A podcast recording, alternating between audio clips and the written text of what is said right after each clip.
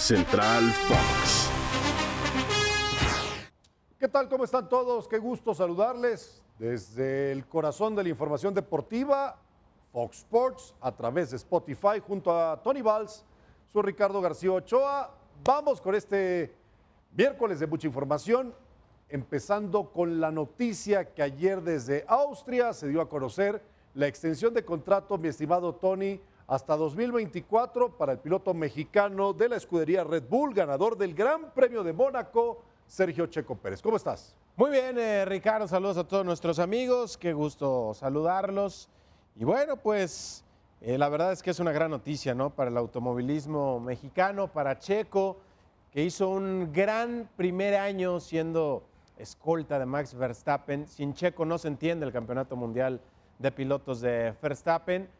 Y esa pelea que mantuvo Red Bull hasta el final por ser campeón eh, mundial de constructores.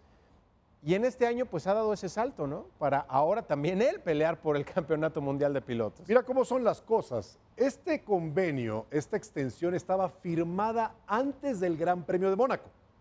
Red Bull y Checo Pérez decidieron no darlo a conocer hasta ahora después de que se corrió en Monte Carlo el séptimo Gran Premio de la temporada 2022 de Fórmula 1.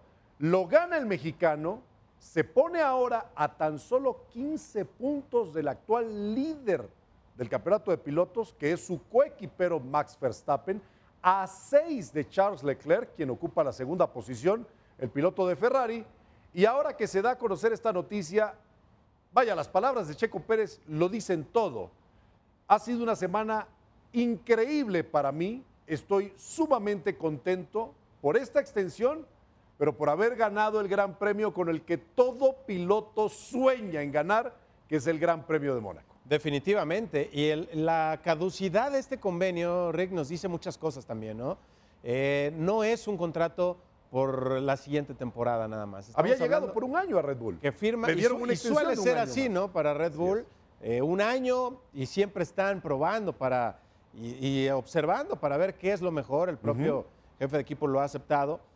Y ahora a Checo lo renuevan hasta el 2024. Eso habla de que ya en este año y medio, digamos, que, lleva llevan el equipo, se ha ganado no solo la confianza en el presente, sino las, le ha dado a Red Bull la certeza de que es un piloto para un buen rato. Así y que cuidado grande Checo, ¿eh? protagonismo a Max Verstappen dentro de la escudería. Eso quiero ver, eso quiero ver, ¿eh? porque el ¿eh? año pasado pues estaba muy claro el, papel. Así es. Ahora que entre ellos van a competir, quiero ver cómo lo maneja Red Bull. Exacto. Porque no deja de ser un riesgo que tus dos pilotos compitan entre ellos. Sabiendo que Ferrari sigue ahí todavía en la pelea. Pero bueno, regresemos a territorio mexicano y hablemos de tus chivas rayadas, porque están bajo mucha presión por lo hecho por sus vecinos dentro de la ciudad, los rojinegros del Atlas, quienes son los bicampeones de la Liga MX, y adquieren a una pieza que ya abandona la universidad.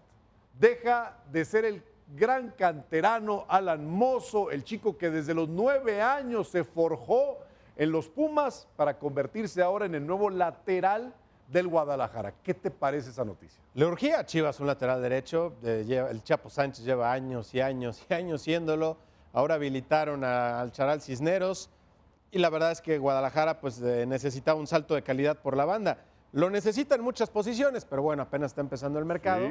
Y la llegada de Alan Mozo me parece una muy buena noticia. Un tipo que, que tiene capacidad de profundizar, de sacar centros y de habilitar a los delanteros viniendo desde la parte defensiva. Es cierto, no es muy fuerte en la marca, pero eh, me parece que ha mejorado en ese sentido y sobre todo su principal capacidad pues es lo que te puede generar al ataque.